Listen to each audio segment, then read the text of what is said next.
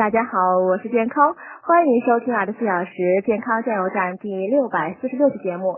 今天讲夏季护肤三重点：清洁、保湿、防晒。上集。夏天的天气热，有些美眉很爱干净，洗面奶用的很勤。一方面呢，肌肤的角质层被越洗越薄，使肌肤失去天然屏障，易变得敏感。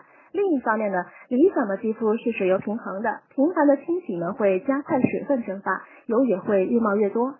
干性肌肤呢，不需要每天使用洗面奶，温水洗脸即可；油性肌肤呢，每天晚上一次就够了。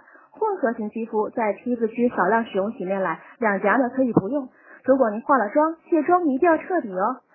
洗面奶建议选择弱酸性或偏中性的，尽量别选碱性的，不要使用三无产品，尽可能选择大品牌的。